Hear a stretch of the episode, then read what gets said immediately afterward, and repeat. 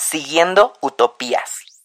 Este tema de identificar eh, los sentimientos y darles el valor que merecen, me parece súper, súper importante y un gran aprendizaje que me llevo de, de la terapia. Creo que también fue una situación conmigo que al principio yo quería ser fuerte para todo. Y yo, si me sentía triste, decía, no, no, no, no, no, no, no, no, vamos a ser fuertes, sí se puede. Y trataba de seguir con mi día. Y entonces no, porque eso es una bomba de tiempo. Te lo tragas y te lo guardas y lo suprimes, lo reprimes. Hasta que llega un momento en que no puedes más y explota de sobremanera. Ahora lo que yo hago es, si un día me siento triste, me lo permito. Y me lo digo, Evan, hoy puedes estar triste. de verdad, es un permiso consciente que me doy. Exacto. Si quiero escuchar canciones tristes, porque además aquí hay algo que, que, quiero mencionar. Yo, y que todos saben, amo la música y la música para mí es todo. ¿Sabes por qué los seres humanos escuchamos canciones tristes cuando estamos tristes? no sé, me imagino para sentirte como comprendido, como que alguien está contigo. Te sientes comprendido y acompañado. Claro. Entonces, me permito escuchar canciones tristes, me permito poner a Adele, claro, Sí. Y, y digo, ok, hoy saca todo, date como magnate, pero mañana te quiero bichota. Claro, empoderada, como si nada pasó. Y me funciona. El hecho de respetar mis emociones me funciona para ser un ser más funcional en la vida. Claro. Ok, y bueno, creo que vamos a a dejar unos consejitos tal cual, de acuerdo a nuestras experiencias, cómo reencontrarse a uno mismo después de una separación. ¿Quieres comenzar? Claro, sí. Es que es todo un tema, justo como lo dices. Mira, yo ah, quiero empezar este speech hablando sobre la diferencia entre la soledad, la solitud y la soltería, porque fue un proceso que me llevó a reencontrarme, o sea, entender estas definiciones, me llevó justo a entender cómo estaba yo llevando mi proceso de reencontrarme, ¿no? Entonces, hubo mucho tiempo, bueno, como les comenté, tengo ya varios años donde soy soltera, pero que sea soltera no, no significa que esté sola, ni que me sienta en soledad, ¿no? Creo que tengo muchas personas a mi lado que me hacen sentir acompañada y hace poco, hace pocos días fue, fue mi cumpleaños y justo confirmé, de verdad, creo que en, ningún cumpleaños me había sentido tan tan acompañada, aunque sea virtualmente, pero de verdad los mensajes de la gente de no solo feliz cumpleaños, pásala bien, sino, o sea, más profundos en donde dije, wow, estoy llena de gente que me quiere. Pero para no desviarme del tema, cuando yo terminé mi terapia, cuando Karen me dejó, y ya dije el nombre, cuando, bueno, hay miles de Karen, ¿no? Pero mi psicóloga se llamaba Karen, cuando eh, terminé mi año de terapia y fui libre, bien, venía esta parte de, pues vas, reencuéntrate. Y es como de, ok, ¿y ahora qué hago? ¿Cómo se hacía esto de regresar a la vida y de reencontrarte y de de hola, aquí estoy, soy Saori y vengo de regreso, ¿no? Porque eventualmente cuando estás en una relación y más de este tipo de codependencia, te olvidas de muchas partes, no solo de ti, sino de familia y amigos. Entonces, eh, comencé a hacer cosas yo sola.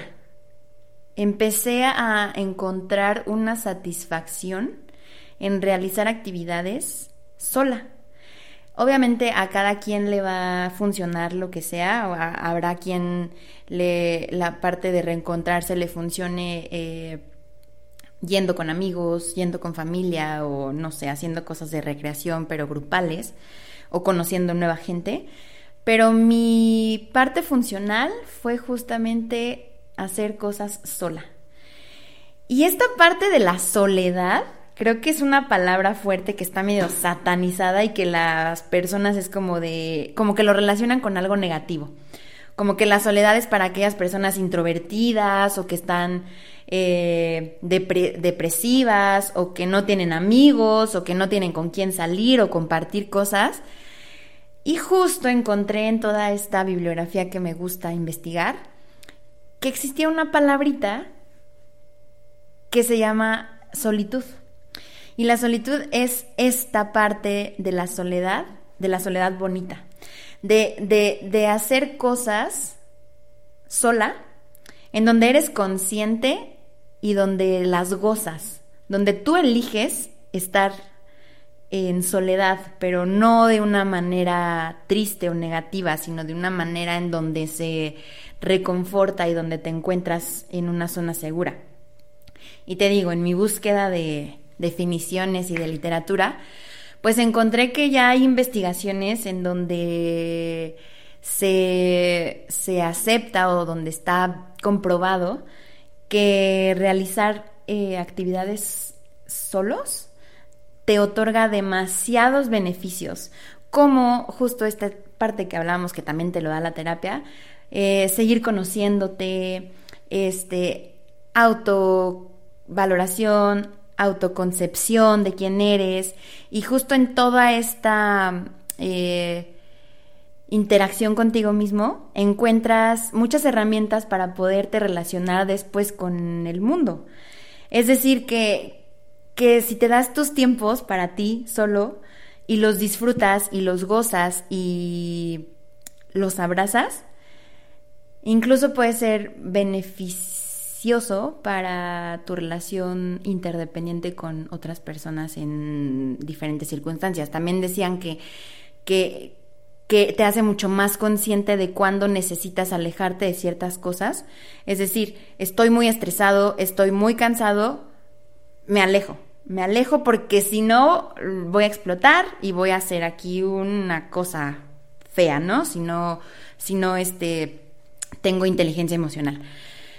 Entonces, esta parte donde puedes controlar tú eh, cómo, con quién a qué hora estar, salir, hacer o algo, justo decían, es que es lo más bonito porque no quieres pertenecer a un grupo, no estás intentando encajar con alguien porque no hay nadie a tu alrededor, estás solamente tú. Y las decisiones son para ti y las, eh, sí, justo las decisiones que tomes de a dónde vas a ir, qué quieres hacer, son de ti y para ti. Entonces, a mí este término de la solitud me parece increíble que haya existido en el diccionario apenas, porque le hace ver la cara bonita a la soledad, ¿no? La soledad no es algo feo o triste o negativo, es también saberse y disfrutarse y quererse. Es también darse un abrazo, un apapacho, irte de, ir contigo, contigo misma.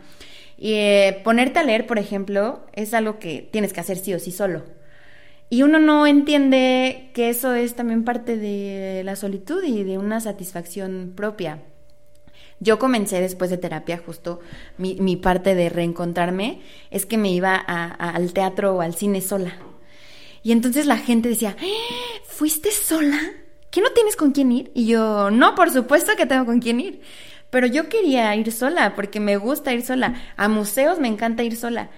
Obviamente siempre habrá una parte en donde digas, ay, esto se lo quisiera mostrar a alguien, ¿no? Siempre, siempre va a existir. Pero mi parte, te digo, de reencontrarme a mí misma fue hacer cosas sola. Y, por ejemplo, sé de un amigo que se aventó un maratón.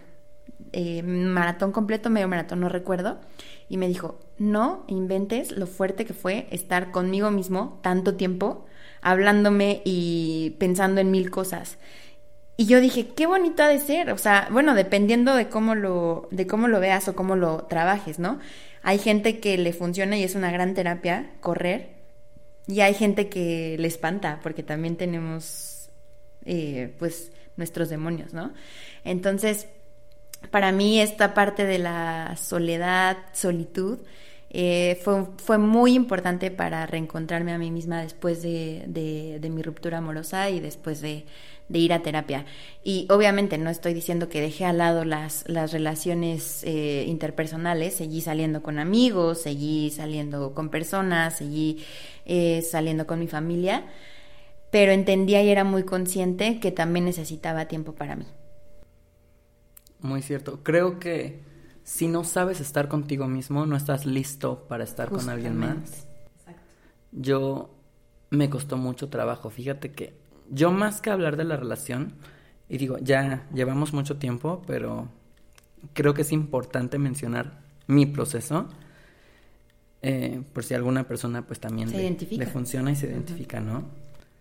Cuando yo terminé la relación, yo regresé a casa de mis papás. Y para mí fue muy complicado porque yo he sido una persona independiente desde hace muchísimos años. regresar y, y, que de repente tus papás no lo saben todo. Y no se los quieres decir. No. Es tu historia. Y estás triste, no te quieres levantar de la cama. A veces no quieres ni comer. Y es como, es que levántate, es que haz algo. Es que, y si les cae mal, uff. O sea, estás llorando por esta persona. O sea, y hay veces que tu misma familia no entiende tu proceso. Entonces dije, ok, no. Regresé a México porque yo estaba en Francia. Y dije, ok, tengo que conseguirme un trabajo en México, pero yo tenía pavor porque yo decía, la única experiencia laboral que tengo es pues en Europa. En México, pues cuando iba a la universidad, ¿no? Pero pues, era más onda artística de que trabajé para alguna televisora o haciendo ahí cosas, ¿sabes? Y dije, ¿qué voy a hacer? Y me daba miedo volver a empezar también. No encontré trabajo pronto, me fui a Los Ángeles, estuve en Los Ángeles como cuatro o cinco meses, hice catarsis en Los Ángeles, estaba también esta parte del COVID, entonces pues no salía yo realmente con gente. Llegué a tener una, dos, tres citas, claro que sí, pero trataba de no. ¿Por qué? Porque yo dije, tengo que aprender a pasar esto solo. No voy a entrar en una relación nueva porque solamente estoy echando una cobija Exacto. encima de mi dolor. Pero en el momento que la cobija se quite, mi dolor va a seguir ahí. Tengo que aprender a sanarlo, aceptarlo, respetarlo y de todo eso aprender. Entonces, comencé mucho con la meditación. Mm. La meditación a mí me ayudó muchísimo. Eh, la manifestación también. Empecé a manifestar pues trabajo, abundancia económica y todo eso. Y que a mí me funciona muy bien. Empecé a enfocar mis energías en otras cosas.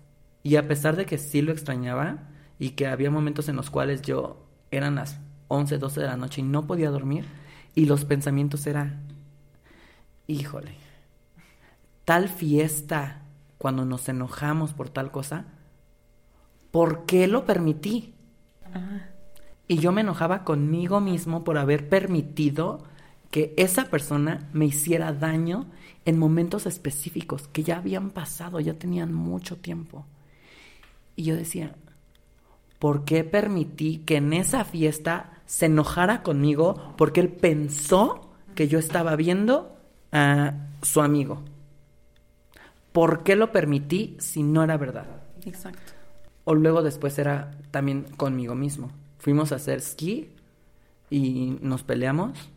Ahí fue tontería de los dos, cosa de los dos. Que en lugar de disfrutar, lo disfruté claro, pero al final del día fue como de pelea horrible. Año nuevo, lo comencé llorando, el año nuevo 2020. Llorando, literal, estaba llorando cuando año nuevo es una fecha muy importante para mí. Y dije, ahí yo me reprochaba a mí, ¿por qué reclamé tal cosa? ¿Por qué no mejor disfruté en lugar de reclamar? Y, muchas veces, y ahora lo que les digo a mis amigos, y también a ustedes de repente si, si les funciona, hay momentos en los cuales tienes que disfrutar el momento. Sí. ¿Sabes? También la otra persona hizo un esfuerzo para que eso pasara. Disfrútalo. Si tienes algo que hablar o así, hay momentos y hay ocasiones. Pero cuando es algo que sabes que puede ser especial para ti y para la pareja, disfrútalo. Y entonces eso a mí me pesaba muchísimo. Claro. Y yo decía, es que ¿por qué no disfruté? Yo estaba tan concentrado en que él fuera el novio perfecto que dejé de disfrutar. Entonces eso a mí me pesaba. Lo que a mí me funcionó para reencontrarme a mí mismo después de la relación fue terapia, meditación, y entre la terapia fue entender que no tengo por qué entenderlo todo, no tengo por qué saber y buscar una explicación. Muchas veces las personas son así porque son así y punto. No tenemos que decir, es que, ¿qué tal si lo hizo porque yo hice esto? O no voy a hacer esto para que él no haga esto. No. Es así. No tienes por qué entenderlo. Haz las paces con que a veces no hay una respuesta a todo. Una respuesta a todo y también un closure. No hay un cierre de ciclo. Creo que muchas veces estamos tan enfocados en querer cerrar el ciclo que regresamos y regresamos y regresamos porque dices que yo necesito un closure. Yo necesito cerrar este ciclo. No, es que voy a ir, me tiene que dar una explicación. me acordé. ¿Sabes? Justo, sí. Y no. Justo en terapia, justamente, yo decía, ah, pero yo quiero cerrar el ciclo y quiero verlo otra vez, o sea, era mi pretexto, y quiero verlo otra vez para decirle adiós. ¿Cuántas veces no los volvimos a ver para buscar ese closure? A veces el closure es que no hay closure. Es que no hay closure. Y lo que me decía la psicóloga, sí, haz tu, haz tu duelo, haz tu, haz tu cierre del ciclo, pero en ti. No tienes que ir a avisarle a él, ya, ya te superé, ¿eh? ya cerré mi ciclo. No. Lo que yo hice, y bueno, cada terapeuta tendrá, y les, y, y sigo diciendo, cada persona tendrá su forma de cerrar ciclos. Yo hice una carta Creo que a veces también expresarlo eh, es de manera escrita lo que no pudimos decir en su momento y que ya no vas a decir porque si lo dices, ¿qué ganas? O sea, ya pasó, no va a regresar ese momento ya. Entonces yo hice una carta eh, donde le decía todo lo que no le dije, donde le agradecía cosas, porque tampoco fue todo pésimo pero donde también yo le decía cosas que nunca le dije y que podrían sonar como reproches, pero que cuando ya eres consciente del valor que tienes, puedes alzar la voz y decir, no me merecía esto, ¿no? O sea, no me merecía que me trataras de cierta forma en esta ocasión, no merecía eh, que fueras irrespetuoso conmigo, no merecía, etcétera, ¿no? Entonces yo en esta carta que la hice híjole, fue, fue difícil, fue una cosa dura y que la verdad me la pidieron de tarea de terapia y yo la postergaba y la postergaba y la postergaba porque no me quería enfrentar con eso, porque yo sabía que iba a ser algo doloroso, que aunque no tuviera la persona enfrente, era volver a recordar cosas y volver a sentir cosas. Y pues la hice, la terminé haciendo una carta de varias hojas, varias, muchas hojas, y que al final, eh, pues la quemé. Bueno, ya, ya te digo, cada quien tendrá sus, sus este, formas de cerrar ciclos, pero la quemé y para mí eso fue mi cierre. Y por supuesto que él no se entera, obviamente, y yo creo que ni le importaba, ¿no? Yo creo que ya estaba haciendo su vida. Pero para mí ese fue mi cierre de ciclo que así, no, no tuve todas las respuestas, o sea, aunque yo le reclamaba y le preguntaba cosas en mi carta, nunca tuve una respuesta porque él nunca la leyó, evidentemente, pero justo entendí que no iba a tener respuestas, que no necesitaba una explicación y que las únicas respuestas que necesitaban eran las propias y que la única explicación que necesitaba era la mía en donde sabía bien que lo que estaba haciendo o lo que había hecho en separarme había sido lo correcto. Entonces con las cenizas se fue él y pues lo que tuvimos. Y ahora puedo hablar, de verdad me costaba muchísimo trabajo hablar del tema, me costaba, o sea, se me quebraba la voz, lloraba por solo recordarlo. Eh, híjole, fue, fue muy difícil, no, no, yo creo que pocos saben saben el proceso que sufrí. Yo creo que solo las personas muy, muy allegadas a mí entendieron y fueron eh, testigos de este proceso, pero cuando lo solté, de verdad lo solté. y no sabes la paz que sentí al...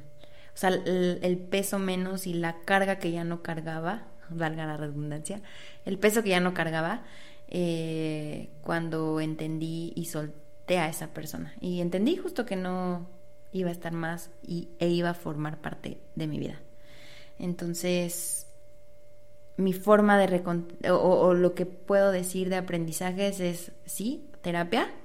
Dos, eh, retomar tus hobbies y tus actividades. Yo regresé a bailar, que es algo de lo que me encanta y que dejé porque esta persona era muy celosa, entonces me reprimió un poco esa parte y yo la permití totalmente, nunca, te, digo, nunca voy a ser la víctima, yo lo permití. Entonces retomé el baile, retomé salidas con amigos, retomé, no sé, de verdad creo que después de terapia hay una Saori antes y después. Entonces, pues, o sea, de verdad no es como que le estemos dando publicidad, pero la salud mental creo que es un tema súper importante. y sí, publicidad, la salud mental. Eh, bueno, básico. Sí, hay que darle publicidad. eh, sí, hay gente que todavía no lo eh, lo, lo, ve como parte de su vida y para mí es algo básico, es un check-up como cualquiera otro, como ir al dentista, ¿no? Posiblemente y está a lo mejor satanizado que es muy caro, que no todos eh, tienen la posibilidad, pero... Hay opciones. Hay opciones. Siempre. Siempre hay opciones. O sea, en mi trabajo, por ejemplo, hay la línea esta de llama al psicólogo. Este, en redes sociales seguramente hay quienes hacen como por servicio social, escucha o no sé, o sea, también creo que siempre hay una forma de salir y que el que estemos como cruzados de brazos es mero conformismo. Yo respetando las decisiones de todo, pero esa es mi percepción. Y nada, pues esos son los, los, los, aprendizajes que en conclusión puedo decir, que la terapia me ayudó muchísimo y que el reencontrarme se basó en eso, en terapia, en, en retomar hobbies. Y, y, lo voy a decir desde un tema del privilegio, pero en hacer viajes, en, en, en salirte de tu mundo por un momento, en despejar tu mente y en volverte a sorprender eh, por cosas, por estar vivos, se nos olvida a veces, ¿no? Como eh, hace poco leí una frase que decía la, la olvidada, el olvidado asombro de estar vivos. O sea, uno piensa que tenemos la vida comprada y se nos olvidan cosas tan pequeñas. Entonces, esa es mi conclusión. O sea, la forma en donde me reencontré a mí misma fue en terapia y haciendo actividades. Y es que justo creo que uno de los más grandes míos es, todo cambió, ya no soy la persona que era antes. Justo, aprendiste. Y qué bonito. Justo, o sea, el aprendizaje tiene cierta madurez. Bueno, creo que tiene toda la madurez. Y eso te lleva a ser una mejor persona para lo que viene. Justo como dijiste, reconectar contigo mismo y con todas las actividades que dejaste de hacer volver a, conocerte, ¿sabes? Sí. También tenemos que tener mucha apertura al cambio. Creo que eso es algo básico. Tenemos que decirnos a nosotros mismos, el mundo, como lo conocí hasta ahorita, va a dar un giro, un giro, ¿sabes? Se van a mover las cosas, pero lo que se viene también puede ser bueno. Sí. No todo es malo. Se acaba de terminar una relación, acabas de dejar ir a una persona, pero hay un millón allá afuera. Literalmente. Tómate tu tiempo para sanar. Creo que ese es mi consejo. Y porque yo lo hice. Tómate tu tiempo para sanar.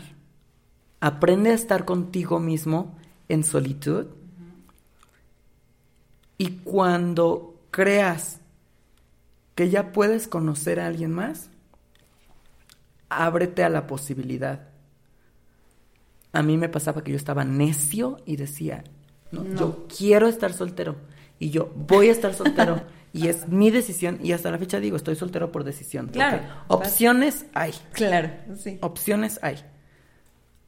Pero yo sé lo que quiero, yo sé lo que merezco y de repente soy como muy exigente. De repente también dije, creo que si en estos momentos conozco a alguien, ya estoy listo para formar algo, compartir mi tiempo, mi espacio y experiencias con alguien. Creo que ya estoy listo. Pues sí, o sea, me lo permito. Porque ya sé lo que es estar conmigo mismo. Claro. Y me gusta. Y ahora, Y ahora puedo compartir todo lo que realmente soy con alguien. exactamente. Dejar ir. Eso también es un tema completitititito. Sí. Dejar ir. En mi caso, creo que en el momento en el que dije, ya no, fue cuando dejé de preguntármelo todo. Y dejé de buscar explicaciones y excusas y que ya hablamos de esto. Y dije, te dejo ir. Porque yo quiero ser feliz. Y tu recuerdo no me hace feliz. Si tú quisieras estar conmigo, aquí estarías. De una u otra forma.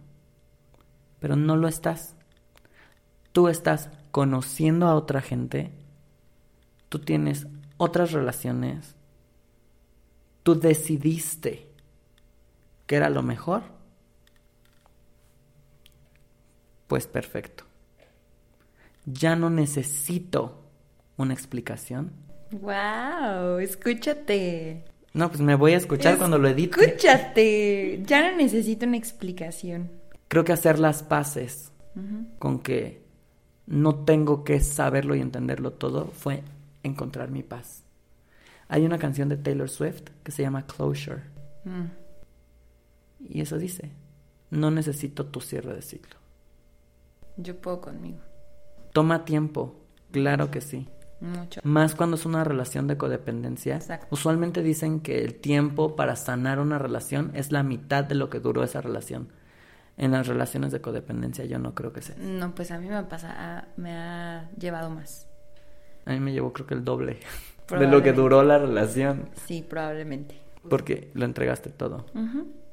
Y yo también eh, creo que cuando empiezo a conocer a alguien y pues ves que está esta pregunta de, de qué quieres, a dónde va esto, yo también digo, estoy lista.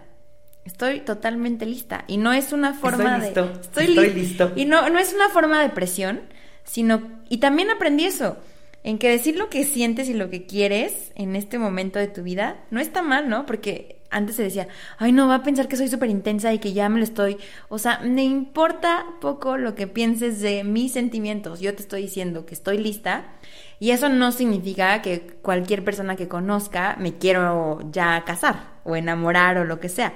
Solo te estoy diciendo en el mood en el que estoy, es estoy lista. Si alguien llega y se da, perfecto. Estoy lista, estoy preparada, tengo herramientas para poder desarrollarme en una relación de pareja.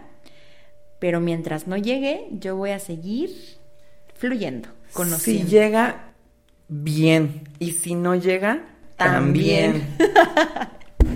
Te juro que así también, así también me pasa. Exacto. Y que llegan personas interesantes también a la vida de uno cuando uno está, está listo, ¿no? Sí, totalmente. Creo que para cerrar, solamente voy a dar un último consejo.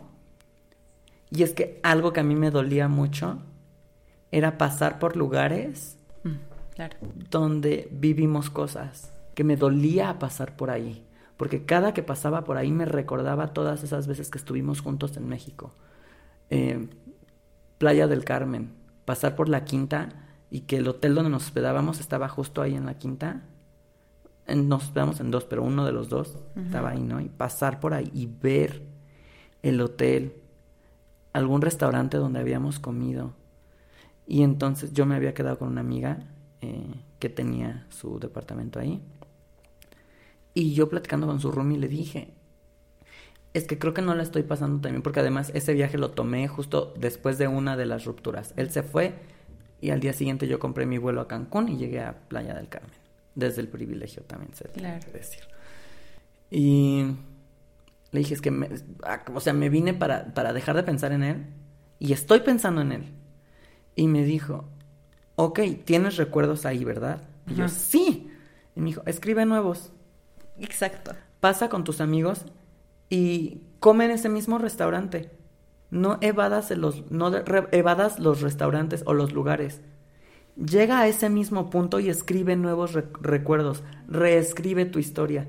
Y eso hice. Y entonces, cada que ahora ya paso por la quinta, me acuerdo, sí me acuerdo de, lo que vimos, pero ahora es más reciente mi nuevo recuerdo con mis amigos donde entramos a un restaurante y que nos burlábamos de que los precios ya estaban en dólares y, ¿sabes? Que, que, fui al centro de la Ciudad de México y esta vez ahora fui con mi mamá y que fuimos y que compré este anillo justo ahí lo, ah, compré en el centro. Y sí, es plata, con For your information. Y, justo reescribí recuerdos más felices, más recientes. Entonces, eso, no crucifiques lugares, ni personas, ni canciones, ni canciones, que yo siempre digo no dediques tus canciones favoritas. Bueno, luego ni se acuerdan que se las dedicaste. Exacto. Yo dediqué, ¿sabes qué? Le dediqué Red de Taylor Swift. Se la dediqué. No, es que hay canciones Porque, uff, y esa canción es una canción que se la dedicas a una sola persona en Navidad. y que esa canción no es, o sea, es cuando ya terminaron, ¿no? Y dice, bueno, escúchenla mejor.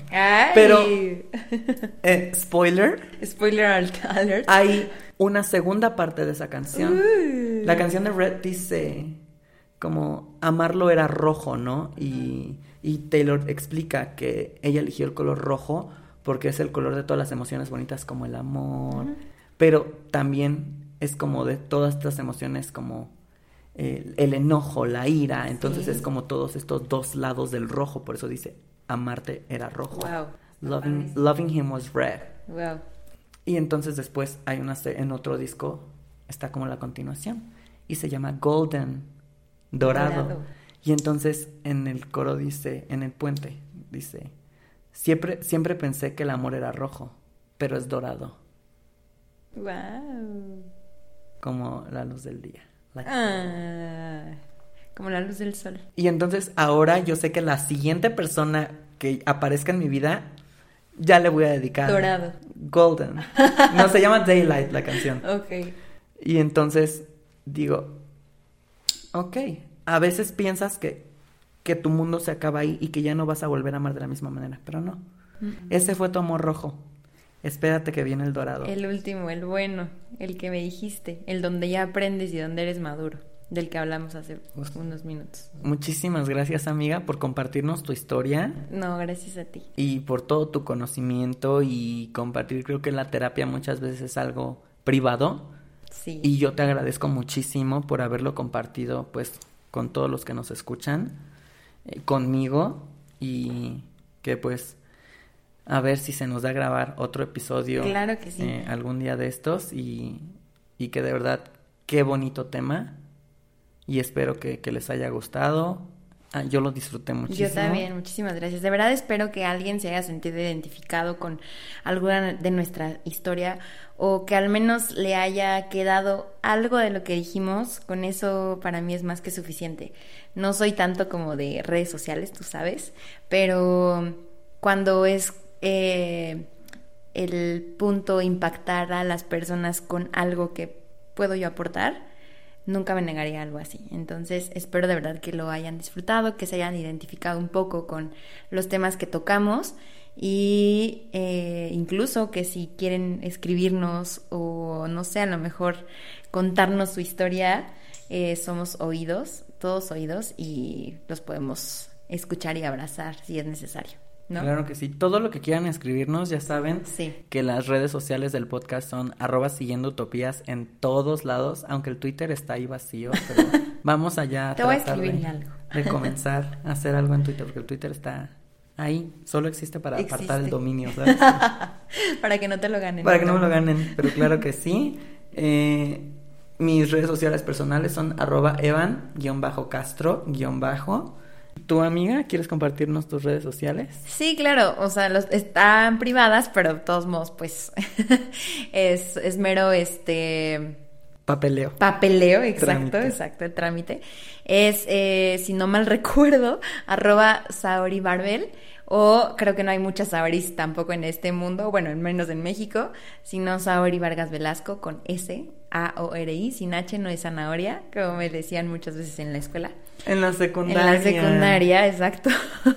Eh, y ya, solamente tengo ese, ese nickname. Estoy yo pensando en mis otras redes sociales, pero ni al caso. De verdad, muchísimas gracias. Y fue bastante largo el, el tema, pero creo que valió cada minuto de esto. Creo que cuando necesitas sentirte acompañado y que tu corazón se sienta acompañado, creo que historias faltan. Exacto.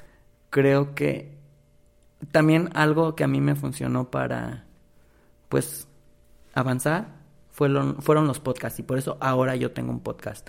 Entonces, escuchar historias de otra gente que pasó lo mismo que yo, escuchar cómo lo lograron y así, a mí me ayudó muchísimo. Entonces, pues sí, siempre sacas una frase. Exacto. Una palabra, algo, y de verdad, con que a una persona le llegue. algo le haga clic, yo también por eso me doy por, por bien, servido. Entonces, pues muchísimas gracias. Recuerden, nos vemos aquí cada martes. Y pues también pueden escribirnos también cualquier tema que, que quieran que hablemos. Si de repente quieren formar parte del podcast en algún episodio con algún tema, lo podemos, claro que sí, hablar y evaluar. Escríbanos ahí en las redes sociales, que siempre estamos al pendiente de sus mensajes. Y muchas gracias por todo el apoyo. Califiquen, por favor, con cinco estrellitas o las que ustedes crean, pero yo creo que se merece cinco. Sí, claro. El podcast en cualquier plataforma donde estén. Suscríbanse, por favor, es muy importante. En YouTube, ahí vamos como que está muy olvidado también YouTube, pero también mucha gente entra a verlo. Pero suscríbanse a, a YouTube también. Y pues creo que Spotify hasta ahora es como la plataforma principal, pero no importa desde cualquier plataforma donde estén, es muy importante sus comentarios y su calificación. Entonces, pues muchísimas gracias y nos vemos. Nos vemos pronto. Bye. Chao.